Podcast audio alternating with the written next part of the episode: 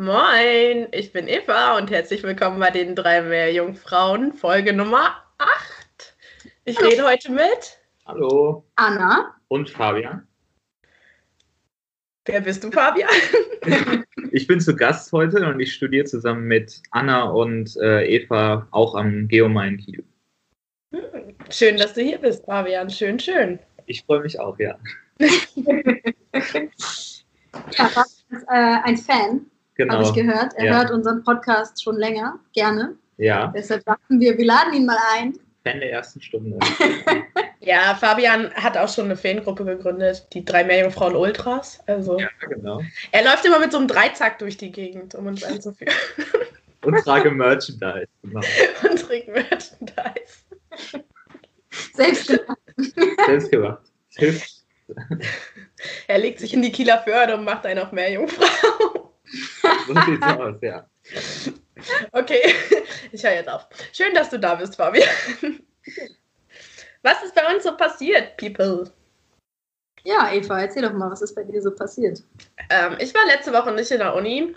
Ich war stattdessen auf den Lofoten und war bei einer Wahlsafari, was richtig cool war.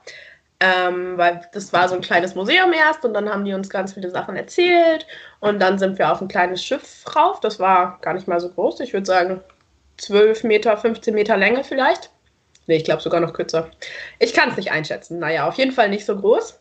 Ähm, und dann sind wir rausgefahren und dann haben wir tatsächlich erst ein ähm, Portwal gesehen, was cool war. Und dann ist auf einmal eine Gruppe Orcas aufgetaucht und dann haben wir die ein bisschen verfolgt und dabei zugesehen, wie die den hohen Wellen gespielt haben. Und es war auch ein Kalb dabei, was ziemlich cool war. Ja, es war ein bisschen, ähm, bisschen abenteuerlich, was nicht allen Mitfahrern gefallen hat. Also ich glaube, es hat sich echt über die Hälfte übergeben. Aber ich fand es eigentlich ganz witzig. ist dann immer schön, wenn man derjenige ist, der sich nicht übergibt. ja, also mir tat es auch ein bisschen leid, weil alle echt ein bisschen elendig aussahen. Und teilweise waren auch Kinder dabei. Ähm, und man hat richtig gesehen, dass die Eltern gestruggelt haben und sich aber um ihre Kinder kümmern mussten. Und naja, aber ich konnte ihnen in dem Moment ja auch nicht helfen. Deshalb habe ich einfach aufs Wasser geguckt und es genossen. ja. ja das kann ich auf jeden Fall weiterempfehlen, sowas zu machen, wenn man die Möglichkeit hat. Ja. Und ihr so? Ja, äh, ich bin wieder da. Also stimmt, das haben wir vergessen zu erzählen. Eva ist immer noch eine Traumsö. Äh, Anna und Fabian befinden sich in Kiel. Also ja, ich bin wieder da. Blöderweise. Gran Canaria war ganz nett. Die Temperaturen waren äh, angenehm, würde ich sagen. Also ich glaube, Eva hätte es nicht so gut gefallen. Eva mag es gerne kälter. äh, aber für mich war das toll. Also ich hatte da ganz viel Spaß ähm, und habe das sehr genossen, dass immer die Sonne geschienen hat und es so um die 26 Grad waren. Ähm, naja, jetzt bin ich wieder in Kiel und die Uni geht nächste Woche wieder los. Tja. Genau. Und ich bin vor ungefähr zwei Wochen aus Kalifornien wiedergekommen. Ich werde aber auch nicht Urlaub machen, sondern hatte die Möglichkeit für ähm, die Professoren, wo ich meine Masterarbeit schreibe, ähm, nach Kalifornien zu gehen und da an einer Ausfahrt, Expedition, wie man es auch nennen will, äh, teilzunehmen und war deswegen elf Tage auf dem Pazifik und habe dann auch zwei Wochen in, ähm, in Monterey, in der Bucht Monterey Bay im Labor gearbeitet und ähm, bin dann wieder hier rüber geflogen und jetzt auch wieder zum Semesterstart in Kiel. Ist in Monterey nicht auch dieses mega große Aquarium? Genau, das heißt Monterey Bay Aquarium. Und äh, ich war am Monterey Bay Aquarium Research Institute. Also es gibt das Aquarium, das, was du gerade ansprachst, das ist ähm, unglaublich groß und wirklich echt faszinierend. Also die haben zum Beispiel auch diesen so einen Moonfisch, so einen unglaublich großen Fisch und ähm, Tiefseekorallen und, und also es ist wirklich beeindruckend. Und diese Foundation, die das Ganze finanziert oder betreibt, hat eben auch ein Forschungsinstitut. Und das ist das Monterey Bay Aquarium Research Institute. Und mhm. im Rahmen von diesem Institut war ich halt mit auf einem von deren beiden Forschungsschiffen, halt auf dem Pazifik, und habe halt an einer Ausfahrt teilgenommen. Ähm, ich hatte das Glück, dass meine Professorin halt ihre Professur am Geom angetreten hat, aber vorher schon zehn Jahre am MBARI, wie das abgekürzt heißt, eben geforscht hat und deswegen da auch diese Ausfahrten. Genau. Ich erzähle später noch ein bisschen was mehr, glaube ich, zu dem, was wir gemacht haben und auch zu den Geräten, die wir benutzt haben. Deswegen will ich da nicht so viel vorwegnehmen. Aber ich kann sagen, dass es wettertechnisch auch ein bisschen besser als Kiel war. Vielleicht sogar besser als Gran Canaria. Ähm, und allgemein eine coole Erfahrung. Also Kalifornien ist schon schick. Kann man auf jeden Fall mal machen im Rahmen seiner Masterarbeit. Ich tatsächlich nur zwei Tage frei hatte. Aber die waren dann auch schön. Wow, jetzt habe ich ja richtig Mitleid mit dir. ich merke schon. Ich habe besonders viel Mitleid in meinen ja. sechs Wochen ohne Einsack frei. Ja, ja. Wir haben alle ein hartes Leben. Wir haben alle ein sehr hartes Leben als Wissenschaftler. Ja, cool. Wollen wir ein bisschen quatschen über Meeresbio? Na klaro. Weil ich heute ja auch erst acht Stunden Uni hatte. Aber yay. Nein, mit euch rede ich immer gerne. Ja, cool. Ähm, dann fange ich mal an, würde ich sagen. Ähm, und zwar geht es bei mir heute wieder um einen Organismus. Ähm, und zwar äh, habe ich mich das früher als Kind immer gefragt, ähm, wenn man an der Nordsee unterwegs war zum Beispiel, dann sieht man ja ganz oft, vor allem im Sommer, diese Schaumbildungen, wenn das Wasser ähm, an, die, ja, an die Küste kommt quasi. Und dann quasi so am Strand oder auf den Stein sieht man oft halt so große Schaumanwandlungen. Und ich habe mich früher immer gefragt, was das ist, bis ich dann irgendwann herausgefunden habe, dass es tatsächlich Organismen sind, die das machen. Ich wusste nicht, ob ihr das wusstet, was das ich ist. Ich habe mal davon gehört, ja. aber ich weiß nichts genaues. Okay. Weißt ja, du? bei mir auch nur an der Oberfläche gekratzt. Nee, ich weiß nicht. Ja, weil ähm, ja irgendwann im Bachelor oder so fiel mal das Wort Schaumalge und dann dachte ich so, okay, cool. Ähm, ja, voll interessant, dass das eigentlich, also dass das wirklich ein Organismus ist. Und dann habe ich halt so ein bisschen weiter recherchiert. Ähm, ja, jetzt habe ich mir das heute nochmal ein bisschen genauer angeschaut. Ähm, und zwar ist das äh, eine Schaumalge tatsächlich. Also die nennt sich äh, ja im Volksmund, wie auch immer, nennt man sie Schaumalge. Ähm, aber der wissenschaftliche Name ist Pheocystis. Das ist eine Prymnesiophycee. Äh, das ist die Klasse, genau. Ähm, ja, also ein, ein Phytoplankta. Genau, also die zählen zu den Phytoplankta, ähm, zum marinen Phytoplankton. Ähm, und zwar sind es teilweise freilebende Mehrzeller, aber eben auch koloniebildende bildende Mehrzeller. Und zwar, ähm, die kommen freilebend in ganz vielen unterschiedlichen Ökosystemen vor, in Küstengewässern, im offenen Ozean, sogar im Seeeis und eben auch in polaren Meeren. Ähm, aber einige Arten können ähm, in nährstoffreichen Gebieten ganz große Blüten erzeugen. Und diese Blüten sind dann, die bilden so eine gelatinöse Matrix aus so Polysacchariden ähm, um sich herum, was quasi auch als Fraßschutz dient teilweise, weil sie dann halt diese einzelnen, ähm, ja, diese einzelnen Zellen ähm, in so einer großen Kolonie sich ansammeln. Ähm, ja, und dann sich eben so ein Gel darum formt. Und das ist das, was man sieht als Schaum. Also das ist dann quasi so eine, ja, das ist halt quasi, das sind mehrere Kolonien dieser Pheocystis-Alge. Und ähm, was man so herausgefunden hat in den letzten Jahren, ist, dass zum Beispiel an der Nordsee es in den letzten Jahren immer, immer mehr wurde und auch die Blüten viel, viel größer wurden und es teilweise so richtige Schaumberge gab auf den ostfriesischen Inseln zum Beispiel. Ähm, ja, und an der Nordsee hat man es immer mehr gesehen, weil im Sommer ähm, die Temperaturen natürlich steigen, wie wir alle wissen, und dadurch die ähm, Lebensbedingungen für die ähm, besser werden und die entsprechend dann noch größere und ja, krassere Kolonien bilden sozusagen.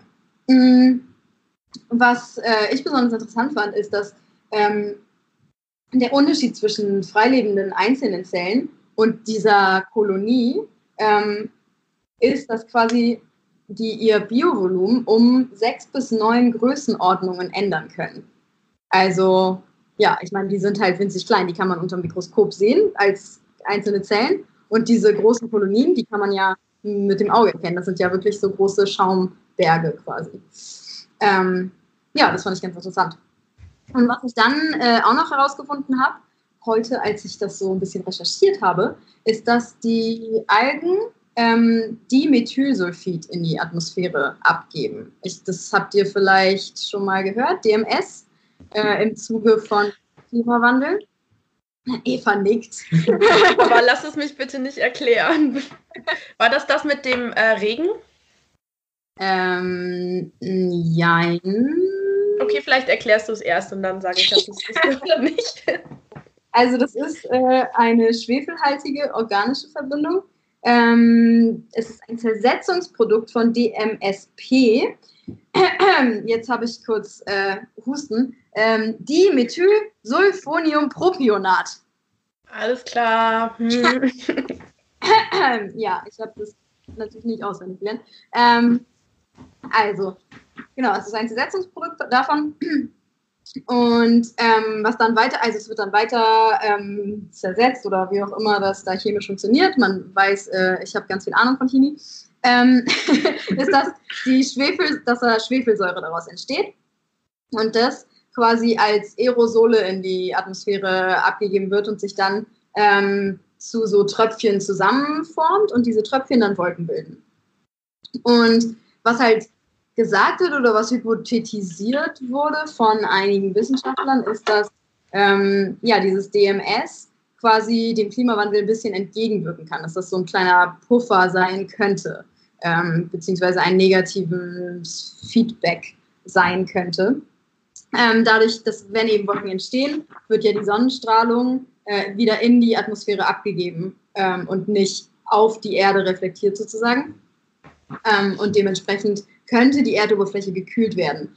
Ähm, ja, dazu gibt es mehrere kontroverse Meinungen, weil der einer der Wissenschaftler, der diese Hypothese mit aufgestellt hat, das nennt sich die Claw Hypothesis. Ähm, das ist James Lovelock, von dem habt ihr vielleicht auch schon gehört, der hat diese Gaia-Hypothese ähm, ins Leben gerufen. Ähm, davon hatten wir auch mal kurz gehört im Studium irgendwo. Ähm, ja, aber der steht ganz äh, hoch in der Kritik ähm, mit, seiner, mit seinen Hypothesen. Ähm, ja, und deshalb, äh, ja, also gibt es da kontroverse Meinungen zu. Und ich glaube auch tatsächlich, dass die Wissenschaft dazu relativ weit auseinandergeht. Also das ist wirklich von, ja, das kann es auf jeden Fall sein, bis hin zu, ähm, es kann genau das Gegenteil bewirken im Endeffekt geht. Es ist auch noch nicht so groß erforscht. Also man ähm, merkt schon, dass das immer mehr, ähm, glaube ich, Anklang findet, wenn man DMS immer mehr irgendwie ähm, auch erforscht. Das hatten wir zum Beispiel in, in, unserem Projekt auch. Da hatte einer DMS, ähm, also DMS gemessen, jetzt auf Gran Canaria. Ähm, ja, Eva? Äh, ja, genau. Ich wollte nur mal kurz anmerken, weil jetzt hat es mich erinnert. Tatsächlich war das wirklich das, was ich meinte. Ich wusste es nur nicht mehr so. Ähm, es ist nur ja immer so, gerade wenn man über den Klimawandel redet, es ist noch nie sowas passiert. Das heißt, wenn Sachen passieren oder Sachen passieren werden, wir können nicht wirklich sagen, wie das ist, weil ganz viele verschiedene Dinge äh, ineinander wirken und auch ganz viele verschiedene Leute ähm, zusammenarbeiten müssen. Also der James Claw, wie war sein Name? Ja, genau. Äh, der gute Dude mag ja vielleicht ähm, recht haben mit dem, was er behauptet, aber vielleicht hat er noch nicht mit, wahrscheinlich hat er das schon, aber nehmen wir jetzt mal an, vielleicht hat er noch nicht mit irgendeinem Physiker gequatscht oder mit irgendeinem Ozeanographen oder ähm, wenn, wenn diese Algen sich irgendwie äh, besser vermehren durch, durch ähm, die wärmeren Temperaturen oder dass die besser wachsen können oder so, vielleicht kommt dann irgendein, irgendein ähm, Zooplankton, was die frisst und kann sich auch besser vermehren durch irgendwelche Feedbacks durch den Klimawandel. Also äh, deshalb ist es generell immer schwierig, über solche Sachen zu reden, wenn man sagt, das könnte, das macht der Klimawandel. Das kann man irgendwie nicht so richtig sagen. Äh, Obwohl es dieses Szenario ja nicht unbedingt ein schlechtes Szenario für den Klimawandel wäre, richtig? Wenn, also wenn ich dich jetzt richtig verstanden habe, ist es doch so, dass das Eigenwachstum profitiert durch die wärmeren Temperaturen, dadurch wird mehr ähm, DMS quasi in die Atmosphäre abgegeben, Wolken werden gebildet und dadurch ähm, quasi wird die Sonne, kann den, den Ozean nicht mehr, äh, nicht noch mehr erwärmen, sagen wir so. Ähm, was du ansprachst mit diesem Blickpunkt an der Klimaforschung ist auch ein relativ beliebtes Argument der Klimaleugner-Szene oder der Klimaskeptiker-Szene, die sagen, eure Experimente, in denen ihr das unter Laborbedingungen gezeigt habt oder in einem kleineren Maßstab gezeigt habt, sind nicht ähm, relevant für den Planeten und die verlangen nach einem besseren Beweis, größer von der Skala her. Also die wollen dann sozusagen, verlangen die nach einer zweiten Erde, auf der man es eben einmal ausprobieren kann, sozusagen, um es dann zu beweisen und verstehe nicht, dass, dass das eben gar nicht möglich ist, ein Experiment unter 100% den Bedingungen nachzustellen. Man muss dann eben auf äh, Modellierung zurückgreifen, um das auf größeren Skalen darzustellen. Und das ist ein sehr beliebter Kritikpunkt, der aber, also, wie soll man das lösen? Also, der Kritikpunkt ist eigentlich haltlos, wenn man darüber nachdenkt, findet aber immer wieder Anklang überall eigentlich. Deswegen. Ja, es ist ja so, also irgendwie kann ich es ja auch nachvollziehen, dass sie sagen, ihr habt nur eure Modelle, wie hat das Hand und Fuß, aber wir haben nur unsere Modelle. Auf irgendwas also, keine Ahnung. Und da sind wir, ja Wissenschaftler genug, dass wir da vielleicht oder dass wir da drin vertrauen. Aber ja, genau, man muss dann halt Wissenschaft vertrauen. Ja, das ist es eigentlich. Ich glaube, es ist genau das. Also wir, wir vertrauen ja auf das, was wir wissen oder glauben zu wissen. Ähm, und das sind halt einfach teilweise so handfeste Beweise. Das ist alles, was wir machen, ist ja quasi ein groß angelegtes Experiment was ja, wir genau. mit unserer Erde machen. Die hat, das genau. hat niemand mit, äh, hat niemand bewusst angesetzt, sozusagen, das Experiment, aber im Großen und Ganzen ist es ja das, was wir machen. Genau. Und die Modelle von vor 30 Jahren sind akkurat, wenn man sich den Zustand heute anguckt. Also kann man nicht sagen, okay, die letzten 30 Jahre habt ihr überhaupt keine Ahnung gehabt und meint, jetzt sind eure Modelle gut, sondern schon die Modelle, die nur die hm, wenigsten Faktoren mit einberechnen konnten und viel, viel weniger Computerpower dahinter hatten, waren schon relativ genau bei der Prognose, wo wir jetzt sind, temperaturtechnisch, also bei 1,5 bis 2 Grad, je nachdem, wo man ist. Und wenn man sich dann vorstellt, okay, wir ziehen immer mehr, jedes Jahr kommen neue Komponenten in diese Modelle hinzu, wir können immer mehr Szenarien vorausberechnen, wir haben immer mehr Rechenleistung, dann spricht eigentlich nichts dagegen, diesen Modellen zu vertrauen, weil bis jetzt jede Voraussage eingetreten ist, wenn nicht untertroffen. Ja. Äh, also die Modelle, die Voraussagen untertroffen haben, weil es noch schneller geht. Ja, Deswegen äh, ist auch der Kritikpunkt an den Modellen teilweise berechtigt, aber auch teilweise einfach haltlos, weil wir keine Alternative mhm. haben. Also wir können ja nicht sagen, zweite ja. Erde und go for it. ja. Deswegen. Ja. ja. Gut, wir schweifen ab. Ja, ja total. Von dem kleinen Plankton. Genau. Ja, aber das war auch tatsächlich schon alles, was ich erzählen wollte. Ähm, ja, Genau, ich habe noch eine Frage. Ähm, äh, das sind verschiedene, ähm, verschiedene Arten, hast du gesagt. Wie viele, weißt du ungefähr, wie viele das sind? Und wenn ja, weißt du, ob die sich ähm, geografisch unterscheiden oder kommen alle Arten überall vor? Ähm, bisher sind, glaube ich, sieben beschrieben von dem Genus. Ähm, und es gibt eine, die heißt auch tatsächlich Antarktika, glaube ich, oder Arktika, eins von beiden, die dann natürlich in den polaren Meeren eher vorkommt. Ähm, es gibt, glaube ich, drei, die im Seeeis und in den polaren Meeren vorkommen. Und von den sieben und die anderen vier eher in tropischen und temperaten Gebieten, wenn ich das richtig erinnere. Ich glaube, es gibt keine Art, also kann natürlich sein, dass ich gerade falsch liege, aber ich glaube, mhm. ich meine, dass es so war, dass es keine Art gibt, die überall vorkommt, sondern dass sie schon auch ein bisschen spezialisierter sind. Ja, gut, macht ja vielleicht auch Sinn, gerade wenn die so auf Temperatur reagieren, ne? dass die dann gerade an sowas angepasst sind. Ja, und ähm, in deutschen Gewässern eines, eine Art oder waren da mehrere? Weißt du das zufällig? Weiß ich gar nicht. Also ich weiß, dass es in der Nordsee, ähm, zumindest so im letzten Jahr, da habe ich so ein paar Meldungen gelesen, ähm, dass es ja immer größer und immer mehr wurde mit diesen Schaumbergen. Äh, ich glaube, das ist eine Art gewesen, größtenteils. Hm. Ja. Spannend. Muss ich mal rausfinden, welche, wenn ich das nächste Mal mehr bin. Das ist ja cool. Aber ich habe noch nicht keine Aussee beobachtet. Das nee. glaube ich. Nee, Wahrscheinlich liegt es am Salzgehalt oder. Ja. Aber das ist doch bestimmt auch so eine Art, die man voll gut durch, ähm, also deren, deren Anstieg man richtig gut durch, ähm, vielleicht nicht Satellitenbilder, aber durch Bilder beobachten könnte, oder? Gerade durch diese Schaumbildung. Man eigentlich... die... ja. Hm. Spannend. Na gut, äh, ja, danke. Spannende Sache. Jetzt kann ich nie wieder aufs Wasser gucken, ohne nach Schaum zu suchen. Und nach dieser Algenart. Ja. Ich denke, ich ähm, mache weiter. Und ähm, wo wir gerade über diese Algenblüten und ähm, diese Schaumbildung am Ufer äh, sprechen, ähm, fällt mir ein, dass wir in Kalifornien eine unglaublich ausgeprägte Red Tide haben. Und das ist ein sehr ähnliches Phänomen, ähm, wo man eben auch eine, Algen, äh, eine Algenspezies hat, die sich halt extrem vermehrt und dann ähm, das ganze Wasser rot färbt. Also es gibt eben keine Schaumbildung und Koloniebildung, sondern eben einfach ähm, diese Alge hat eben ein rotes Pigment und dadurch färbt sich eben die ganze Bucht rot.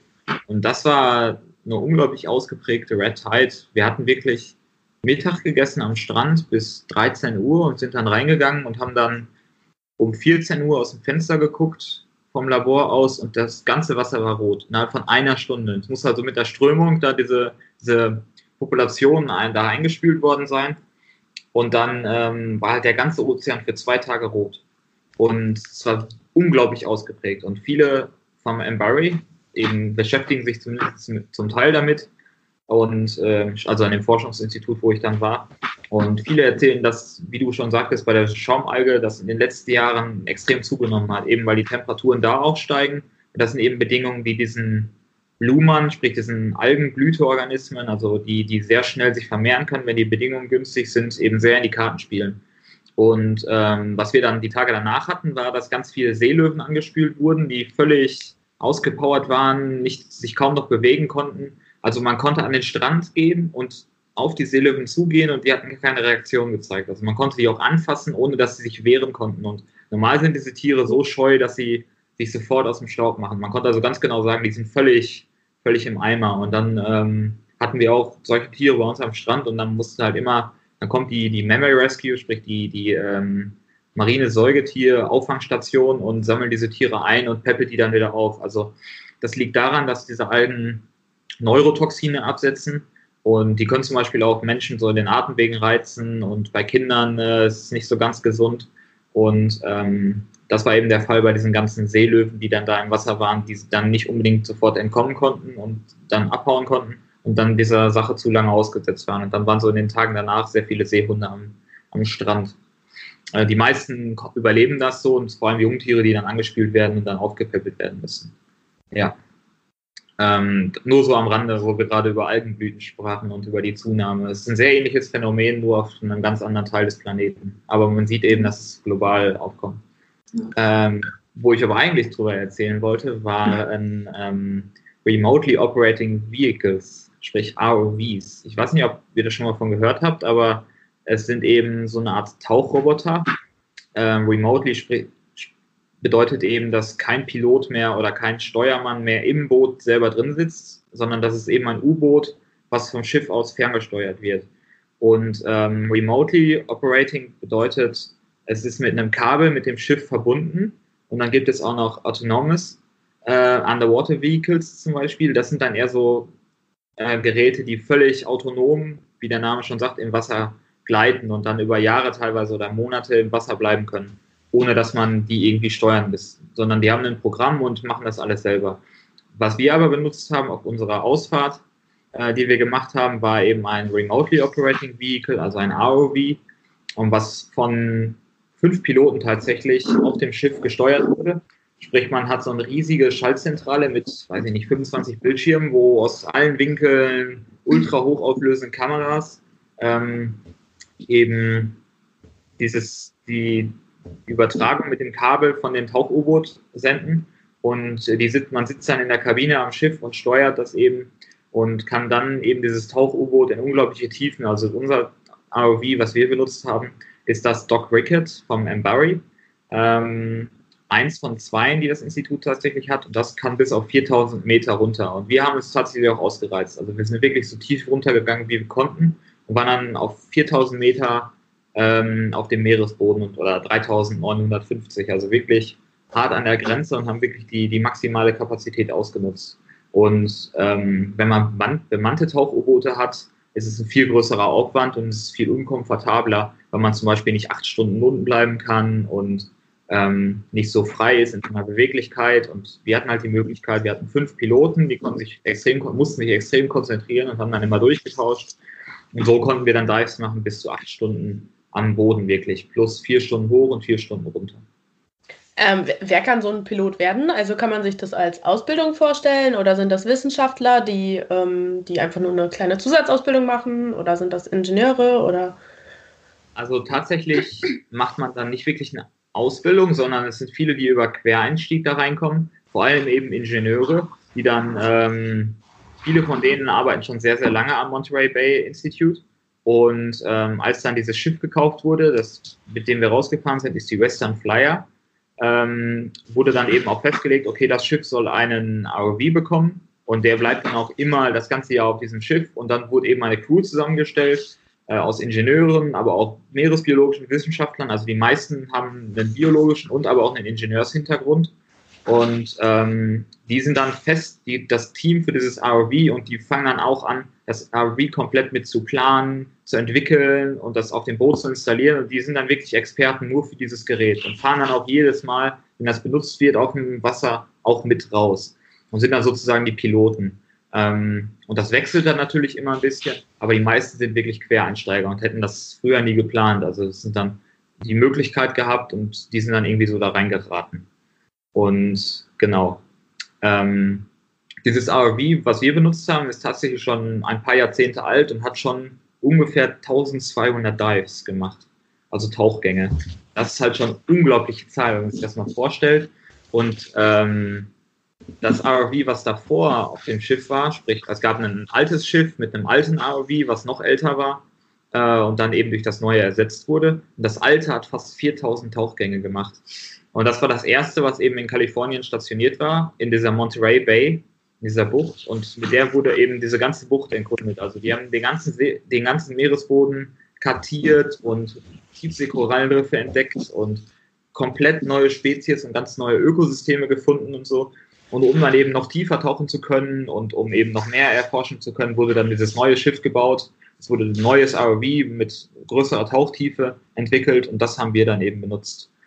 Und das Coole an diesem Teil ist, äh, es hat eben zwei Tauchroboterarme.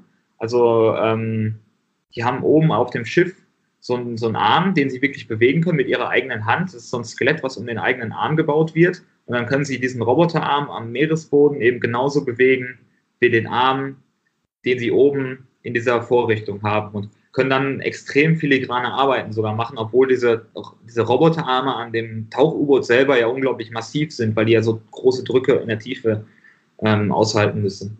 Genau. Und es ist unglaublich beeindruckend, das mal zu sehen, ähm, wie diese Piloten damit umgehen können, auch weil die unglaublich viel Übung haben und die haben die Arme entwickelt und waren daran beteiligt. Und ähm, dann kann man eben diese beiden Arme einsetzen, um die verschiedensten Experimente zu machen äh, verschiedenste Messinstrumente zu benutzen, Pumpen und, und, und alles Mögliche. Und was wir gemacht haben, ist, wir haben am Meeresboden gearbeitet. Man kann natürlich auch einfach irgendwo in einer Wassersäule arbeiten, auf 2000 Meter schweben. Und was man dann zum Beispiel macht, ist mit so einem Bienenstaubsauger sozusagen ähm, einfach, sagen wir, Quallen oder Fische oder sowas einsaugen. Also es ist dann wirklich viel Druck und dann nimmt dieser Arm sich eben diesen großen Staubsaugerschlauch und huscht damit so durchs Wasser und sammelt dann zum Beispiel Quallen ein und sammelt die in so Behältern und dann kann man die eben wieder nach oben bringen. Man hat dann ganz viele Sammelbehälter, ähm, also teilweise 30 Stück, wo man dann einzelne Tiere drin sammeln kann. Und äh, was wir gemacht haben, ist äh, verschiedene Experimente, aber alle auf dem Meeresboden. Und der war eben 4000 Meter tief. Und dann sind wir wirklich extrem weit runter und haben dann auf 4000 Meter diese Experimente gemacht. Das hat halt den unglaublichen Vorteil, dass du solche Tiefseebedingungen im Labor zum Beispiel gar nicht nachstellen kannst. Und die Organismenzusammensetzung, vor allem, also wir haben jetzt sehr viel Mikrobiologie gemacht, weil es eben ein mikrobiologisches Institut ist, was diese Fahrt gemacht hat. Ähm, diese Mikroben, die man da in der Tiefsee findet, ähm, sind eben an diese Extrembedingungen angepasst und die kann man zum Beispiel im Labor gar nicht kultivieren, weil das ganz andere Drücke sind, ähm, ganz andere Bedingungen von der Wasserqualität oder Wasserzusammensetzung, dass es eigentlich unrealistisch ist, solche Experimente unter realistischen Bedingungen im Labor nachzustellen. Sprich, man nimmt dieses ROV und das hat so große Boxen, wo man Sachen reinstellen kann und dann lässt man dieses ROV auf den Meeresboden und kann dann eben auf dem Meeresboden mit diesen Roboterarmen Experimente machen unter natürlichen Bedingungen. Was wir zum Beispiel gemacht haben, ist, wir hatten so ähm, Metallständer, die wir auf den Meeresboden gestellt haben. Und diese Metallständer hatten Halterungen für so Beutel. Und diese Beutel kann man sich vorstellen und sind tatsächlich auch Infusionsbeutel. Also wenn ihr im Krankenhaus mal eine Kochsalzlösung bekommen habt, so ein Liter Beutel, die dann an dem Schlauch hängen. Und tatsächlich war das nichts anderes als Infusionsbeutel, wo verschiedene Komponenten, also verschiedene Säuren und, und Steroide eingefüllt wurden. Und ähm, die wurden dann auf dieses ROV und dann an den Meeresboden gebracht. Und das Coole ist eben, dass, dass die wurden dann alle mit so einem Pumpsystem verbunden und dann wurde eben das Meeresbodenwasser, also das Wasser, das wirklich auf diesem 4000 Meter tiefen Boden halt ist, in diese Beutel reingepumpt. Und dann kann man eben zum Beispiel diese, diese mikrobiologische Community oder Gemeinschaft aus, aus verschiedenen Mikroorganismen, die man niemals so nachstellen kann, am Boden zum Beispiel Substanzen aufsetzen wie Steroiden oder wie Essigsäure, um zu schauen, wie die Gemeinschaft am Meeresboden das zum Beispiel zersetzt, weil das ist die wichtigste Aufgabe im Ozean für so Tiefseeorganismen, ist die Zersetzung von Materialien. Und dann wird eben geschaut, wie reagiert so eine Gemeinschaft auf die Zugabe von Essigsäure oder auf die Zugabe von Steroiden. Und ähm, die Ständer bleiben dann auch wirklich über Monate am Meeresboden. Also die werden dann nächstes Jahr im April wieder raufgeholt und bleiben so lange unten am Meeresboden. Und dann eben mit GPS und wir wissen genau, wo die sind und holen die dann wieder zurück.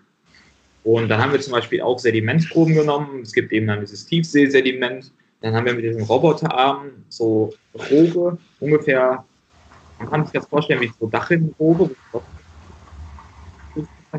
Die wurden dann mit diesem Roboterarm in den Meeresboden gedrückt, ungefähr so 50 Zentimeter tief. Und dann wurden, haben wir so Schläuche da an dem Rand gehabt und mit, dann konnten wir mit den Roboterarmen die Schläuche ausdrücken und in diesen Schläuchen waren eben auch zum Beispiel Essigsäure oder Cholesterol, sprich ein Steroid. Das haben wir dann in die Sedimente gedrückt.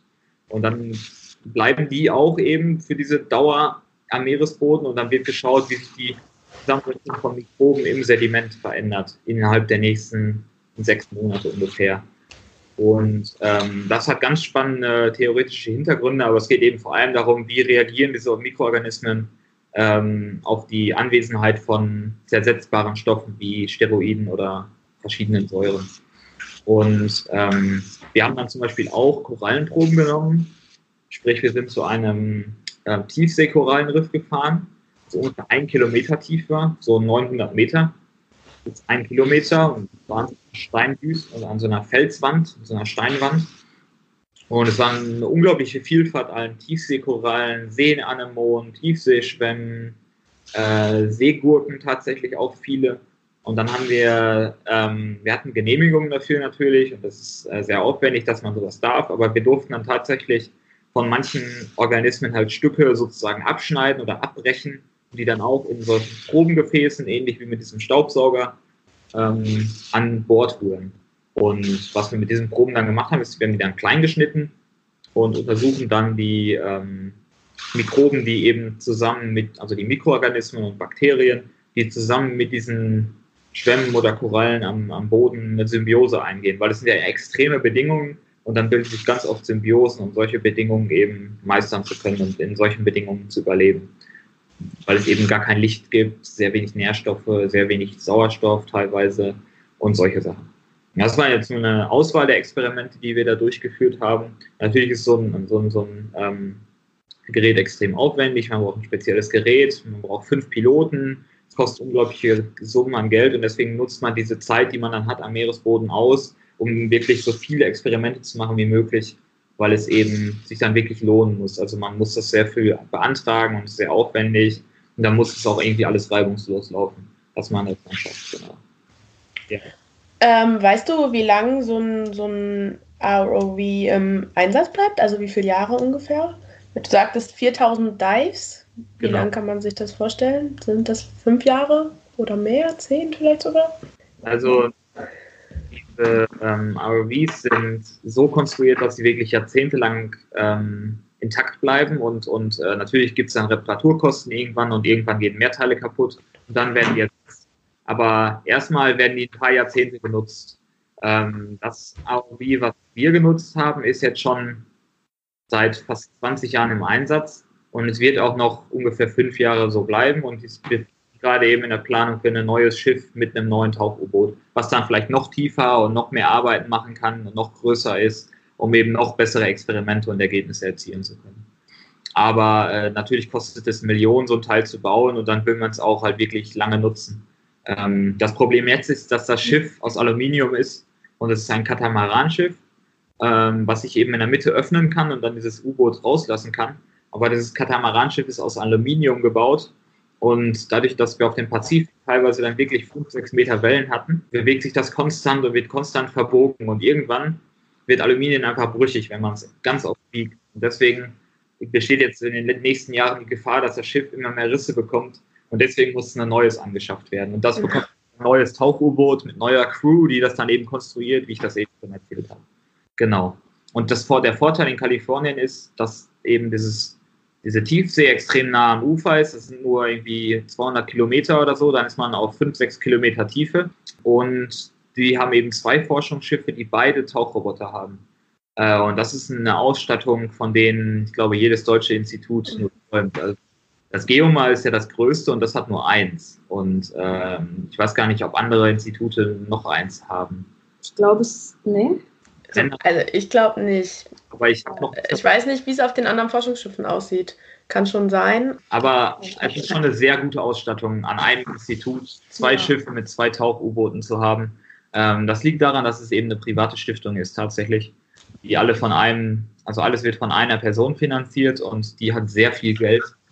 Das ist der, der äh, Gründer der Computerfirma HP, Ach, David. Packett äh, David Packett, also das ja. P in HP steht für Packett. Ja, und er hat eben kurz vor seinem Tod mit seiner Frau diese Stiftung gegründet und sein ganzes Vermögen äh, fast in diese Stiftung gesteckt. Krass. Und äh, seine Frau verwaltet das immer noch. Und die ermöglicht eben Forschung im Kostenbereich und im, im Ausstattungsbereich, wo viele deutsche Institute, vor allem Helmholtz-Institut oder ein Leibniz-Institut, was staatlich gefördert ist, nicht herankommen mit den Forschungsgeldern. Vom Volumen mehr einfach. Das ist unrealistisch. Genau. Krass. Das kann man ein bisschen beneiden. Das war auf jeden Fall eine sehr schöne Erfahrung. Ähm, auch von der Ausstattung her war das schon sehr, sehr beeindruckend. Ja. So viel zu meiner zweiwöchigen oder vierwöchigen Kalifornien-Erfahrung. Ja, nicht schlecht. Ich habe äh, noch eine Frage. Ich habe mich nämlich gefragt, ähm, diese AOVs, wenn die unten in vier Kilometer Tiefe Organismen einsaugen, ja. wie schaffen die das, den Druck zu behalten? Für die Organismen, weil wenn die quasi wieder nach oben kommen, dann ja. müssen die ja dem gleichen Druck oder einem ähnlichen Druck zumindest teilweise ausgesetzt sein, weil sonst. Ja, gar nicht so unbedingt. Okay. Tatsächlich. Also man würde ja denken, dass die Organismen halt irgendwie explodieren oder so oder platzen oder halt sterben. Aber tatsächlich haben wir, also das ist so, werden in Kammern aufgeholt, die dann schon den Druck ein bisschen beibehalten, aber nicht komplett. Und dann, wenn die an Bord geöffnet werden, dann ist es ja eben Normaldruck. Ja. Und deswegen müssen die auch schnell dann bearbeitet werden und schnell eingefroren werden, damit sich möglichst nichts verändert. Aber tatsächlich haben die Seeanemonen zum Beispiel noch gelebt, als wir die an Bord geholt haben. Die haben fast vier Stunden gebraucht, um, um aus der Kammer dann an Bord zu kommen. Und äh, das ist schon beeindruckend, dass die Organismen mit sowas umgehen können, zumindest für kurze Zeit und das überleben tatsächlich. Ja. Und, ähm, aber man hat jetzt, also es gibt die Möglichkeit, so druckgeschlossene Kammern zu machen. Ähm, das haben, Experiment haben wir jetzt aber nicht gemacht. Das wurde in den letzten Jahren manchmal gemacht. Und dann wurden diese Kammern eben mit nach ins Labor genommen und dann wurden im Labor damit Experimente gemacht, wo man dann eben mehr Messinstrumente unterbringen kann und mehr Messungen machen kann und besser kontrollierte ähm, Umstände hat. Hm. Genau. Ja, ich hätte gedacht, die hätten nicht überlebt. Das sind dann aber meistens Weichtiere, die noch irgendwie ein paar Stunden Nachziehzeit haben, oder? Genau. Nachziehzeit. Ich glaube nicht, dass das das richtige Wort ist. so, natürlich die Korallen oder Schwämme, da sieht man ja nicht, ob die noch leben oder ob die schon ja. tot sind. So. Ähm, aber die sind auf jeden Fall jetzt nicht zerfetzt gewesen oder sowas. Die haben meistens dann auch wirklich, also dann Kalzitskelette gehabt oder eben die Schwämme waren dann eh nur so lose Verbände, hauptsächlich aus Wasser. Und da verändert sich dann gar nicht so viel beim Druck. Natürlich kann man sie bei dem Druck schwer dauerhaft inkubieren. Und deswegen, also das Monterey Bay Aquarium, das ähm, hat auch solche Organismen, aber die sterben nach, einer, nach ein paar Jahren halt und dann holen die sich neue. Und ähm, die haben dann, also die haben dann Genehmigungen dafür, einen ganz kleinen Teil halt an Organismen immer hochzuholen, um dann halt möglichst nicht zu viel zu zerstören von diesem, von diesem Riff. Was aber noch tatsächlich relativ intakt aussieht. Also es gibt wenig tote Korallen, es gibt nicht diese Korallenbleiche, die wir in tropischen Riffen zum Beispiel beobachten. Das sind dann schon sehr unterschiedliche Organismen im Vergleich mhm. zu den Tropen. Ja. Ja, mir ist noch eingefallen, wisst ihr beide zufällig, ähm, wie tief Jago tauchen kann? Jago ist ja das ähm, Unterwasservehikel, was das Geoma hat, das aber bemannt ist. Also da haben, glaube ich, zwei Personen immer drin Platz. Oder zwei Wissenschaftler und ein Pilot. Ich weiß es gerade gar nicht mehr. Das, also du meintest ja gerade, das AOE kann bis auf vier Kilometer runter. Ja. Und ich meine, was 300 Meter, Jago? Habe ich jetzt im Kopf. Aber auf jeden 600. Fall auf jeden Fall nicht über 1000 Meter. Also ja. es ist auf jeden Fall limitiert von der, von der Tauchtiefe. 600 sind es. Genau, ja. Hm. Mhm. ja. Da zeigt sich einer der Vorteile von diesem ROV, dass man eben nicht das, die menschlichen Limitationen hat, dass da jemand drin sitzen muss, der das steuert. Vor allem ist das eine Anstrengung, über acht Stunden oder über 15 Stunden so ein Gerät zu steuern jeden Tag, äh, fast unmöglich äh, zu überstehen, ohne dass man dabei völlig erschöpft ist und dann erstmal ein paar Tage völlig im Eimer ist, weil es eben unglaublich heiß wird in diesen Dingern und ähm, unglaublich anstrengend ist. Und das haben die Piloten, die wechseln sich alle zwei Stunden ab und sitzen da in ihren äh, Pilotenstühlen. Sehr, sehr angenehm in so einem dunklen Raum und dann kann man das wesentlich effizienter nutzen, dieses Gerät. Und hat eben keinerlei Einschränkungen durch, durch menschliche Fähigkeiten. Genau. Man kann ja auch einfach sehr viele Proben mit dem Ding nehmen. Ne? Also das die bauen die Gelenke ja quasi so extra, dass man möglichst viel machen kann. Das ist echt spannend. Ja, mir ist noch eingefallen, manchmal, ich, ich kriege das ganz selten mit, ähm, haben die so Livestreams von den AOVs, richtig? Wenn die mit denen runtergehen. Ich weiß nicht, wenn wir das das nächste Mal sehen, können wir es vielleicht mal teilen. Das ist nämlich echt ganz spannend. Ich habe mir das auch mal angeguckt, da waren die an so einem, ähm, so einem, so einem Unterwasservulkan. Ist das die richtige Übersetzung? Ähm, ja, das war ganz cool. Da haben die auch so Proben genommen. Ja. Voll spannend, dass du das mitgekriegt hast, Fabian. Richtig ja. cool. Das war eine coole Erfahrung. Ähm, also auch die Experimente waren halt schon ziemlich, ziemlich ausgefallen und ziemlich besonders. Und es war nicht so eine Grundlagenausfahrt, wo so Grundlagenexperimente gemacht wurden, sondern es waren halt wirklich Sachen, die noch keiner gemacht hat. Und die, wir haben dann die Sediment Kerne halt teilweise schon wieder mit hochgenommen und teilweise werden die erst in sechs Monaten hochgeholt. Aber wir haben halt dann teilweise schon Sediment gehabt und es ist halt dann ganz schnell eingefroren und das Porenwasser daraus ge gedrückt und das halt alles möglichst schnell eingefroren und unter, um das dann halt hinterher die DNA darin identifizieren zu können und auch die RNA, um dann genau zu sagen zu können, halt wie die Organismen darauf reagiert haben. Äh, und der ganze Hintergrund ist, dass ähm, als die Erde entstanden ist, gab es irgendwann Cyanobakterien, die Sauerstoff angereichert haben in der Atmosphäre. Dann ähm, mussten sich die Archeen daran anpassen, dass es auf einmal Sauerstoff gab. Und ähm, Komponenten, die dann entstanden sind, zum Beispiel sind Cholesterol, Essigsäure, Sterinsäure, solche Komponenten, die wir eben dann auch in diese Sedimente zu den Archeen und Bakterien injiziert haben. Und es geht eben darum zu gucken, wie diese Archeen darauf reagiert haben um dann vielleicht rauszufinden, wie die sich angepasst haben dieses, an diese unglaubliche Veränderung, dass Sauerstoff in der Atmosphäre und im Ozean auf einmal vorkam. Ähm, und weil die ja verdrängt wurden von den Cyanobakterien, die eben Sauerstoff produziert haben. Und das ist eine unglaublich spannende wissenschaftliche Frage, auf die man nicht so eine richtige Antwort hat. Und jetzt geht es eben darum, zu, herauszufinden, wie Organismen auf solche Komponenten reagieren und dann vielleicht Aussagen zu treffen, wie sich das in der Evolution abgespielt haben könnte. Zumindest um eine Idee zu bekommen, weil wir wirklich keine Ahnung haben, wie das passiert ist. Äh, und es, man muss sich das vorstellen, als wie wenn jetzt in der Atmosphäre auf einmal kein Sauerstoff mehr vorkommt oder immer weniger Sauerstoff, was dann passieren würde und wie der Mensch sich da irgendwie daran anpassen würde oder die Tierwelt. Und so muss man sich diesen Umschwung zu dieser Zeit vor drei Billionen Jahren ungefähr vorstellen. Und das ist halt schon beeindruckend. Äh, drei Milliarden. Drei Milliarden Jahre. Drei Billion im Englischen. Ja. Drei, Genau. Schon beeindruckend. Cool. Vielen Dank für den Einblick. Ja, ja. ähm, sollen wir mit dem, ja, diesmal ist es nicht so richtig ein Struggle, mit dem Studienthema weitermachen? Na, klaro. Ja. Klaro, klaro. Ähm, und zwar als ich angefangen habe zu studieren, ich weiß nicht, das gab es bei euch bestimmt auch, bei Anna weiß ich, dass es das gab. da gab es so eine riesige Versammlung für die neuen Erstsemester und die Uni hat uns einen Film gezeigt. Ich glaube, ich habe einen anderen gesehen als du, Anna, deshalb. Und zwar in diesem Film war das so, dass die mit Leuten über den Campus gegangen sind und dann die Leute gefragt haben, was bedeutet Studentenleben für dich? Dann haben verschiedene Leute was gesagt und deshalb möchte ich jetzt euch aber erstmal fragen, was würdet ihr antworten, wenn ich euch jetzt fragen würde, was bedeutet Studentenleben für euch? Also was, was kann man so erwarten, wenn ihr ein Erstsemester einen, einen Rat geben würdet? Woraus besteht das Studentenleben? Vielleicht in zwei, drei knackigen Sätzen oder in einem. Prokrastination. aber auch eine geile Zeit. Also ich würde sagen, ähm, äh, beides. Also sowohl prokrastinieren als auch einfach richtig cool und richtig viele Sachen machen können. Vor allem jetzt im Master, wo wir eben so viel auch rumkommen und so viele coole Sachen machen. Äh, der Bachelor war mehr prokrastinieren. und du, Anna? Äh, ich würde sagen, es ist die beste Zeit unseres Lebens, ähm, weil man, glaube ich, nie äh, solche Freiheiten hat wie jetzt und gleichzeitig so viel lernt, wenn man es will. Ja.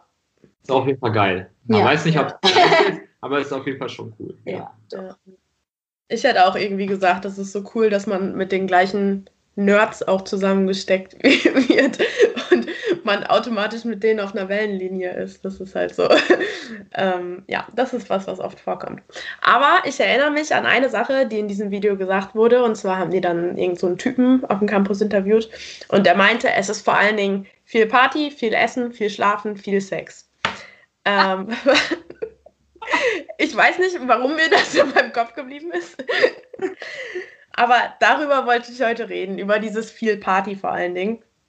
Und zwar über die Feierkultur im Studium. Wenn man ähm, Leute fragt, dann ver ver verbinden die das Studentenleben ja ganz oft mit viel Alkohol, vielen Partys und generell so ein Lotterleben. Man steht spät auf, man torkelt von einer Party zur nächsten, man, man äh, vernichtet unfassbar viel Alkohol. Ich habe mich heute noch mit jemandem darüber unterhalten und das Erste, was er mir gesagt hat, ist, ein Student, der nicht säuft, ist wie ein Motor, der nicht läuft, was ich sehr, sehr cool fand. Und jetzt sehe ich gerade Fabians Gesicht dazu. Ein Vorwurf? Nein, überhaupt nicht. Überhaupt nicht. Ich fand, deshalb ist es vielleicht gerade spannend, ähm, darüber zu reden. Man, man, muss nämlich dazu sagen, dass Fabian äh, kein Alkohol trinkt. Genau. Also, das muss man dazu mischen. Ja. Genau. Aber deshalb vielleicht erstmal, glaubt ihr, dass Studenten generell mehr Party machen als andere Leute? Mal abgesehen von dem Alkoholthema. Also man kann ja auch partisieren ohne Alkohol. Ähm, ich glaube, dass das ganz drauf ankommt, weil ähm, ich kenne genauso viele Leute, die halt arbeiten und unter der Woche strikt ihren Job machen und sich so sehr aufs Wochenende freuen, dass sie sich dann richtig die Kante geben am Wochenende, weil sie halt Bock haben, äh, sich einen reinzulöten, weil die Woche so anstrengend war. Und ich glaube einfach bei Studenten ist es ist die vielleicht die Frequenz oder auch einfach das, der Zeitpunkt anders, weil man halt nicht unbedingt immer dieses Wochenende hat, je nachdem, was man macht. Ähm, klar sind die Veranstaltungen unter der Woche, aber man hat ja oft auch irgendwie Sachen, die man am Wochenende erledigen muss. Und dann hat man mal einen Tag unter der Woche, der irgendwie freier ist. Und deshalb geht man halt irgendwie mittwochs feiern oder donnerstags feiern oder wie auch immer. Da ist halt einfach, der Alltag ist halt anders als Student. Und ich glaube, deshalb sagt man das immer so oder denkt das immer direkt so, weil die Studentenabende in äh, irgendwelchen Kneipen oder Clubs oder so sind ja meistens halt irgendwie unter der Woche Abende, ähm, wo es dann irgendwie billiger äh, Getränke gibt für Studenten oder äh, freier Eintritt oder was auch immer. Ähm, und ich glaube, dann verbindet man direkt irgendwie mit Studentenleben, ach ja, feiern, feiern, die können unter der Woche feiern gehen, haha. Aber ich glaube, es liegt einfach daran, dass man dann, dass man halt keinen so geregelten Alltag hat oder keine geregelte Woche wie Montag bis Freitag und am und Samstag und Sonntag habe ich halt frei, sondern man macht halt seine Sachen, wann man seine Sachen machen muss. Je nach Deadline, je nach äh, ja, Klausuren stehen an oder Hausarbeiten stehen an oder was auch immer. Und das ist halt so übers Jahr und über die Woche verteilt, glaube ich, dass ähm, ja, da einfach der, der Zeitpunkt oft anders ist, wo man dann feiert oder wann man dann trinkt. Weil man, ich glaube, da komme ich wieder auf das zurück, was ich vorhin gesagt habe, dass man, man hat einfach mehr Freiheiten. Man legt sich ja seine Sachen irgendwie so quasi oder man, man hat halt oft irgendwie ja, Tage in der Woche frei, die andere normale Arbeitende in Anführungszeichen ähm, vielleicht nicht haben, sondern man, ja, man halt irgendwie mal ein freies Semester hat und dann hat man halt mehr Zeit oder man hat ein volles Semester und dann hat man weniger Zeit. Ähm. Ja, ich sehe das ähnlich. Ich finde auch, wenn ich an unser erstes Semester zurückdenke, also im ersten Bachelorsemester, da war das auch ein bisschen so, dass wir die ersten Monate schon doll genossen haben. Also ich glaube, da waren wir drei bis viermal die Woche feiern, was auch hart und normal war. Aber dann kam die Klausurenphase. Und dann haben wir festgestellt, oh fuck, Studentenleben bedeutet nicht nur feiern. Ja, ähm, ja genau. Also es ist, es ist, glaube ich, eine andere Frequenz. Und ich glaube, deshalb leiden Studenten auch so in der äh, Klausurenphase. Also ich zumindest immer doll. Ähm, weil, weil man dann überhaupt keine freien Tage quasi mehr hat. Ja. Ich glaube, ähm, auch, dass es einfach was damit zu tun hat, dass man sich selbst organisieren kann. Also man kann sich ja auch sagen, ich gehe heute feiern und ich gehe morgen früh nicht zur Vorlesung und arbeite die morgen Nachmittag nach. Ähm, und ich glaube auch, dass die Leute, die dieses Studentenleben ausgiebig leben, also nur feiern gehen, die Feierkultur nutzen, nicht weit kommen. Also mir fallen da spontan zwei, drei Leute ein, die ich im Kopf habe, wo ich denke, ja, hm, okay, hättet ihr man doch lieber eine Party weniger besucht oder so, dann wärt ihr jetzt woanders vielleicht. Und das ist ja auch ohne Vorwurf gemeint, aber naja. Was denkst du, Fabian? Wie war das bei dir an der Uni so? Waren da so viele Partys? Gab es Unterschiede zwischen den Semestern oder wie war da so die Feierkultur? Also ich erinnere mich an den Spruch, ähm, Klausuren kann man schieben, geile Partys nicht. Ähm, also schieben im Sinne von Klausuren am zweiten Termin oder im nächsten Jahr oder im nächsten Semester zu schreiben. Ähm, der, das, den Spruch habe ich oft gehört in den ersten zwei Semestern und dann waren die Leute irgendwann nicht mehr da. ähm, und sonst natürlich habe ich ein bisschen anderen Blickpunkt, weil ich nie so Partymensch war. Aber es ist schon so, dass im ersten Semester viele das noch ausgenutzt haben. Und es passiert oft, dass eben Leute, die arbeiten, morgens halt einen komplett fertigen Studenten sehen, wie er halt von der Party nach Hause kommt und dann so denkt, ah, die Studenten. Aber es nie passiert, dass er irgendwie einen Studenten sieht, der sonntags da lernt für seine Klausur. Ähm, und deswegen glaube ich, dass das so ein bisschen biased ist, so ein bisschen äh, einfach, man geht, glaube ich, an anderen Tagen feiern und unabhängiger und gar nicht unbedingt häufiger. Also ich kenne Studienfreunde und ich kenne auch meine Schulfreunde und was ich so sagen kann, ist, dass meine Schulfreunde deutlich öfter feiern gehen. Also jedes Wochenende, freitags und samstags feiern. Aber natürlich ist es eine subjektive, also eine kleine Gruppe Studenten, eine kleine Gruppe Schüler oder, oder jetzt Azubis. Deswegen ist das so ein bisschen biased. Aber ich würde schon sagen, dass es, also wie ich das gemacht habe, halt sofort Bachelor und dann Master und noch Studenteninitiative und dann auch, weil man das Studium cool findet und weil man dann so nerdig ist, wie du sagst, oder wenn man dann so zu so einem Nerd wird im Studium, ähm, dass man dann gar nicht so viel feiern gehen kann, weil man sich halt dann schon ein bisschen reinhängen muss. Und dann habe ich halt lieber irgendwie Studenteninitiative ein Treffen gehabt am Samstag oder halt abends in der Woche, anstatt feiern zu gehen. Ich glaube, man kann sich sehr aussuchen. Man kann auch sagen, ich mache ein Studium ein Jahr länger, ich mache acht Semester oder ich mache sieben Semester und gehe es ein bisschen ruhiger an, schreibe eine Klausur im Semester weniger und gehe dafür feiern, anstatt zur Vorlesung. Einen Tag. Das machen ja auch manche so und es ist ja auch legitim, aber ich habe es nie so gemacht und deswegen, äh, also ich war, glaube im ersten Semester ein paar Mal feiern und dann nie wieder, weil ich es irgendwie auch auch ohne Alkohol manche Studentenpartys schon anstrengend. das kann ich schon sagen. Äh, aber auf unseren Hauspartys warst du immer, Fabian. Und das war doch okay. Auch, auch, also mein ganzes Studium, Hauspartys waren immer drin, so WG-Partys, Hauspartys, da bin ich voll dabei, aber so im Club, da habe ich im ersten Semester irgendwann mit aufgehört, weil es nicht so mein Ding war. Ich glaube tatsächlich, ich habe ja auch schon oft oder ich mache das öfter, dass ich halt dann irgendwie mal mir sage, so ich trinke jetzt mal irgendwie einen Monat nicht oder zwei Monate nicht oder so einfach. Ja, weil das auch mal, glaube ich, ganz gut ist, mal nichts trinken. Ähm, und ich persönlich habe immer unglaublich viel Spaß auf Partys, wenn ich nicht trinke. Ich trinke auch ganz gerne mal auf Partys nichts, weil das super witzig ist eigentlich und man halt den Hangover am nächsten Tag nicht hat. Ähm, aber was ich auch dazu gemerkt habe, ist, man muss halt mit den richtigen Leuten dann unterwegs sein. Und ich glaube, da ist so der Unterschied zwischen im ersten Semester, ich meine, da haben, ich habe, ich glaube, ich war gefühlt zwei Monate am Stück betrunken im ersten Semester, weil wir es so übertrieben haben. Ähm, aber auf der anderen Seite, du, du kennst die Leute ja auch noch nicht. Du lernst halt die Leute kennen ähm, und da ist, es ist ja nun mal leider so, blöderweise, aber Alkohol ist halt irgendwie ein soziales Ding. So, du trinkst, du hast Spaß zusammen, du gehst feiern zusammen. Und ich glaube, bei sowas, da kann ich dich total gut verstehen, dass du dann sagst, so, ey, irgendwie, irgendwann habe ich da auch keinen Bock mehr drauf, äh, mit Leuten irgendwie feiern zu gehen, die ich nicht so gut kenne, aber die sind alle halt völlig hackenstramm und haben da alle Spaß ihres Lebens. Aber dann bist du halt irgendwie im Club, alle sind besoffen ähm, und du kennst ja halt die Hälfte der Leute nicht. So, ich finde halt, wenn ich zum Beispiel irgendwie feiern gehe und ich trinke nichts, dann kann ich voll gut mit äh, meinen engen Freundinnen irgendwie feiern gehen, weil das dann halt witzig ist, so. Ähm, und dann können die auch meinetwegen besoffen sein und ich kann die halt auslachen, weil es witzig ist. Aber ähm, Ja. das kommt halt dann, glaube ich, darauf an, mit wem man dann unterwegs ist. So. Deswegen, deswegen präferiere ich da äh, WG-Partys oder so Ja. Hauspartys wie, also jetzt im Master machen wir das ja auch, haben wir schon ein paar Mal gemacht. Da kennt man die Leute so, da ist die Stimmung so oder so entspannt. Da ist der eine halt betrunken, der andere halt nicht. Und Ja. das spielt dann keine große Rolle. Ja. Und äh, da ist man dann so oder so halt unter sich und gelöster, glaube ich. Und im Club, das brauche ich dann auch gar nicht Eben, unbedingt. da kann man sich halt ja auch nicht unterhalten. Also Genau, auf das Hauspartys, da hast du ja immer dann irgendwie Runden, die sich Genau. einfach nur unterhalten. Stehe ich halt irgendwie nüchtern im Club. Ja. so, ach du Scheiße. Ja. Und auf Hausparty ist halt eh- eh mindestens ein Besoffener, der dir das Ohr zuleiert. Das heißt, er erzählt seine Lebensgeschichte oder sein Lebensdrama oder seine philosophische Einstellung. Also ich kenne da mittlerweile äh, die eine oder andere Geschichte. Aber es ist halt nie so, dass du irgendwie an der Ecke stehst und dir denkst, boah, warum bin ich hier? Ja.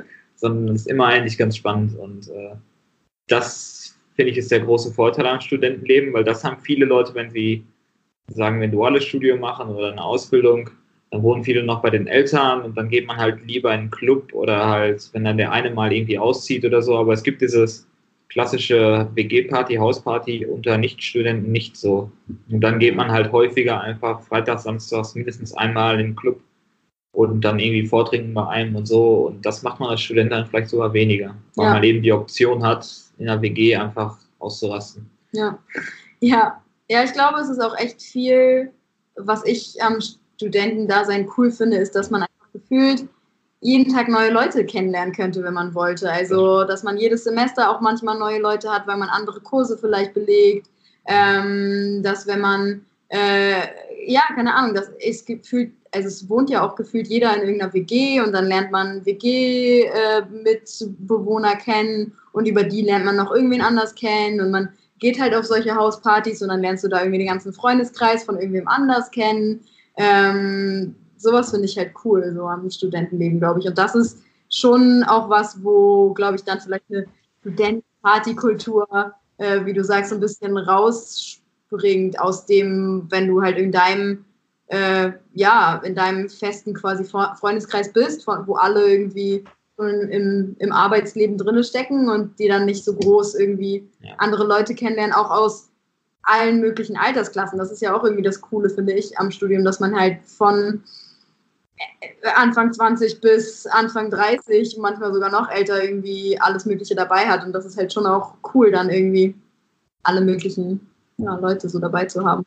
Ja, Glaubt ihr, das hat generell, also diese Feierkultur, auch was mit dem Alter zu tun? Weil Studenten, also äh, es gibt auch ältere Studenten und das ist auch gut so, dass es die Möglichkeit gibt, auch im Alter zu noch zu studieren. Aber der, der Durchschnittsstudent ist ja, sage ich mal, irgendwo Anfang, Mitte 20. Ähm, glaubt ihr, das hat auch was damit zu tun? Einmal natürlich, dass man frisch vielleicht von zu Hause ausgezogen ist und sich ausprobieren will.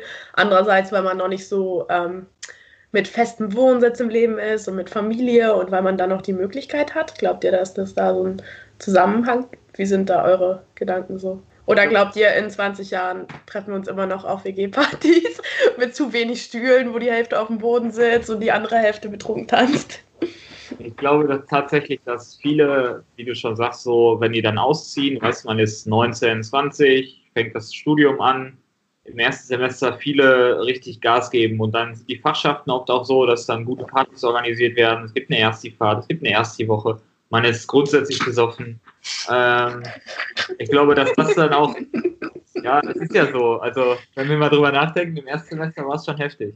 Ähm, und ich glaube, dass viele dann einfach irgendwann ähm, zum Ende des Bachelors, zum Master dann auch ihre Passion oder ihr Ziel finden und dann auch fertig werden wollen und in den Beruf einsteigen wollen und nicht acht, neun Jahre studieren wollen. Äh, und dann halt sich vielleicht ein bisschen mehr darauf fokussieren und in der Klausurphase halt reinklotzen und auch im Semester mal mehr zur Veranstaltung gehen und dann so ein bisschen erwachsener werden, dadurch, dass sie dann im Master sind oder halt fertig werden wollen irgendwann. Und ähm, die dann auch Gefallen finden, vielleicht irgendwann arbeiten zu können und, und nicht immer studieren zu müssen.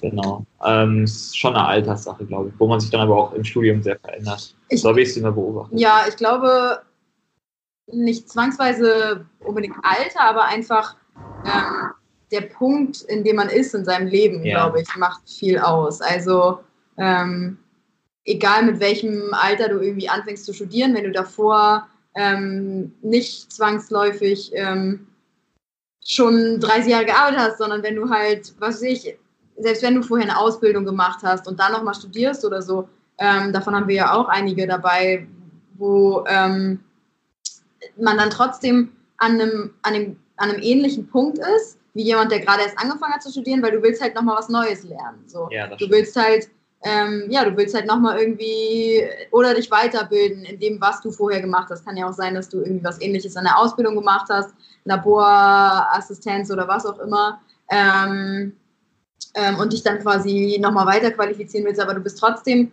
irgendwie an einem ähnlichen Punkt im Leben, glaube ich, wenn man, wenn man studiert. Ja. Ähm, ja, und dann hat man vielleicht halt auch Bock so auf neue Leute kennenlernen, äh, socialisen, auf allen möglichen WG-Partys unterwegs sein. Ähm, ja, ich glaube, das und dann ist es halt egal, ob du irgendwie Anfang 20 oder Anfang 30 oder so bist. Aber ich glaube schon, dass dann natürlich irgendwann der Punkt kommt, wo man dann nicht mehr so, ähm, ja, vielleicht nicht mehr unbedingt Bock hat, man ist kein Ersti mehr. Genau, mit den Erstis, mit den 20-jährigen Erstis äh, ja. bei einer WG-Party auf dem Boden zu hocken, weil es nicht genug Stücke gibt oder ja. so. Also das, das, ich glaube, es kommt voll drauf an, auf die Person. Ja. Ähm, aber ich glaube auch, dass das ja, wahrscheinlich irgendwann schon passiert, wenn du irgendwann ja, obwohl, also ich meine, wenn, wenn man sich die ganzen äh, Doktoranden und Postdocs, mit denen man teilweise mittlerweile irgendwie rumhängt, weil man in der Arbeitsgruppe mit denen zu tun hat über seinen Hiwi oder was auch immer man so macht, äh, anschaut, dann äh, glaube ich, kann es auch ganz anders gehen. Also ja. dann kommt es halt darauf an, an welchem Punkt du bist, weil oftmals, zum Beispiel als Doktorand, bist du ja auch noch in diesem ähm, Werdegangsprozess sozusagen, in dem Prozess, dass du noch weiter lernst und dich noch weiter qualifizierst, weil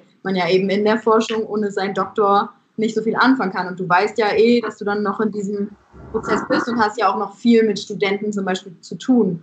Und man ist ja eben dann auch meistens an der Uni ähm, oder an einem Institut. Und ich glaube, das ähm, ja, bedingt das andere dann auch so ein bisschen, dass man ja eh immer noch in diesem Prozess ist und noch viel mit Studenten zu tun hat und selber irgendwie auch noch so Halbstudent ist. Ähm, aber man merkt schon, dass man sich selber verändert. Ja, so ein bisschen von der, von der Prioritätenaussetzung. Man ist natürlich immer noch Student gewissermaßen, aber halt nicht mehr Bachelor oder Ersti, Ersti ja. sondern man merkt schon, dass man, dass man sich so ein bisschen verändert und einfach ähm, qualifiziert. Ja, genau, so sich qualifiziert und dann auch äh, vorankommen will und wer ein PhD macht oder einen Doktor, also da muss ja auch Bock drauf haben. Also man macht ja. das nicht für das Geld, Nein. man macht das auch nicht für die Arbeitsbedingungen. So viel dazu. Also ist ja schon so, dass man es wirklich macht, weil man Bock drauf hat und dann auch vorankommen will und sich auch dann reinhängen muss. Also ein PhD ist viel Arbeit und man verändert sich dann schon zu Larifari-Student oder vom Larifari-Studenten zum Doktoranden, aber natürlich die Mentalität und man weiß ja, wie es war und man ist nie komplett, man ist nie komplett äh, Angestellter Kaufmann oder Büroangestellter, sowas. Das ist einfach ein ganz anderer äh, Werdegang oder ein ganz anderes Erwachsenwerden. Ja, ich habe manchmal auch das Gefühl, dass diese Feierkultur auch was mit Druck ablassen zu tun hat. Sicher nicht bei allen, weil es gibt nicht viele, die sich so einen krassen, krassen Druck im Studium machen. Aber ich, ich weiß noch in meiner, ähm, in der Phase, in der ich die Bachelorarbeit geschrieben habe, da habe ich am liebsten jede Phase mitgenommen. Und ich habe abends auch wie so ein Alkoholiker Äh, nichts gegen Alkoholiker, by the way, aber wie so ein Alkoholiker echt meine drei Bier bei der Bachelorarbeit getrunken. Das darf man gar nicht erzählen. Aber ich hatte das Gefühl, ich brauche das.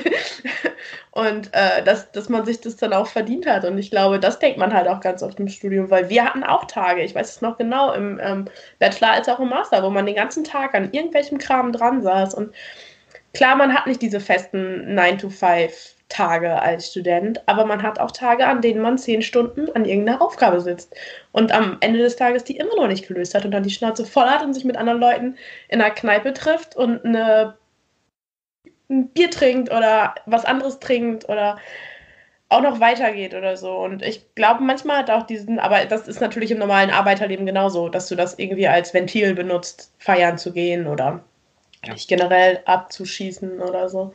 Ja. Anna, weißt du, was meine Lieblingsstory ist? Also einer meiner Lieblingsstories aus dem Studium. Es war erstes Semester. Mittwochs waren wir feiern. In Oldenburg ist Mittwochs immer Studententag. Und äh, da haben wir tatsächlich mal durchgemacht. Richtig? Ja, beste Night unseres Lebens. Oh, oh, oh, oh. Wir hatten um 8 Uhr Vorlesung. Grüße gehen raus an Luisa und Sanna. Waren Luisa und Sanna mit dabei? Ja. Sanna war dabei. Sanna glaube ich nicht. Sanna hat geschlafen noch. noch. Kann sein, ich weiß es nicht. Das waren Luisa, du und ich. Ja. ja. Aber von der 8 Uhr Vorlesung haben wir nicht mehr viel, also ich zumindest nicht mehr viel mitbekommen. Luisa ist, glaube ich, beim Schreiben eingeschlafen. Darf man das erzählen? Bestimmt. Ja. das war wirklich herrlich. Ja, das war, das war, die schlimmste Vorlesung meines Lebens, glaube ich. Bei uns gab es tatsächlich Trichtersaufen nach der Klausur.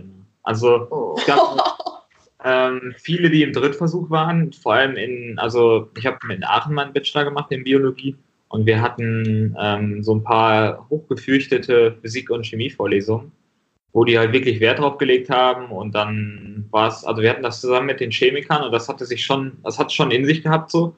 Und dann waren halt viele, die dann da durchgefallen sind, auch zweimal durchgefallen, die dann den Drittversuch gemacht haben. Und dann gab es tatsächlich die Freunde und man, viele waren ja dann schon durch. Und dann die, die dann den Drittversuch geschrieben haben, kamen aus der Klausur raus und dann gab es wirklich direkt den Trichter und einen Liter oh. Bier oben rein und dann wurde ich völlig, wie du schon sagst, so zum Druck ablassen. Also die Klausur ist vorbei und dann ist alles eh egal und dann wird sich halt da vor dem Vorlesungssaal oder halt auf dem Gebäudevorplatz äh, direkt äh, betrunken und da fangen immer die besten WG-Partys an. Zumindest war das in meinem Bachelor so.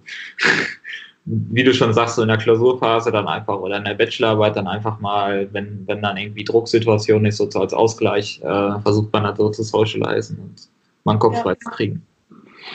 Und es hilft auch. Also wirklich, wenn ihr tagelang an einem blöden Mathezettel sitzt, geht einfach mal abends in eine Kneipe mit einem Kumpel und denkt kurz an was anderes und ihr wacht am nächsten Tag auf und habt die Lösung. Manchmal ist es so, wirklich.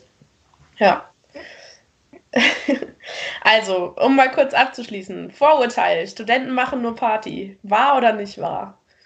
Nicht wahr. Im ersten Semester ja, sonst ja. nicht. Ja, sehe ich auch so. Und äh, wenn sie es nur machen, dann wird meistens aus dem Studium nicht viel. Genau. Ja. ja, und ich glaube tatsächlich, das wollte ich vorhin schon sagen, das habe ich irgendwie vergessen. Ähm, ich glaube, man muss auch differenzieren, ähm, dass, glaube ich, dieser dieser Gedanke, dass Studenten nur Party machen, auch halt einfach relativ weit zurückgeht und relativ alt ist. Ja. Und mittlerweile mit dem Bachelor-Master-System, das einfach äh, auch nicht mehr so doll ist, wie man, wie das, glaube ich, früher vielleicht war, als es Diplomen gab und so. Ähm, weil das einfach immer verschulter wird und immer krasser ja. wird, gefühlt.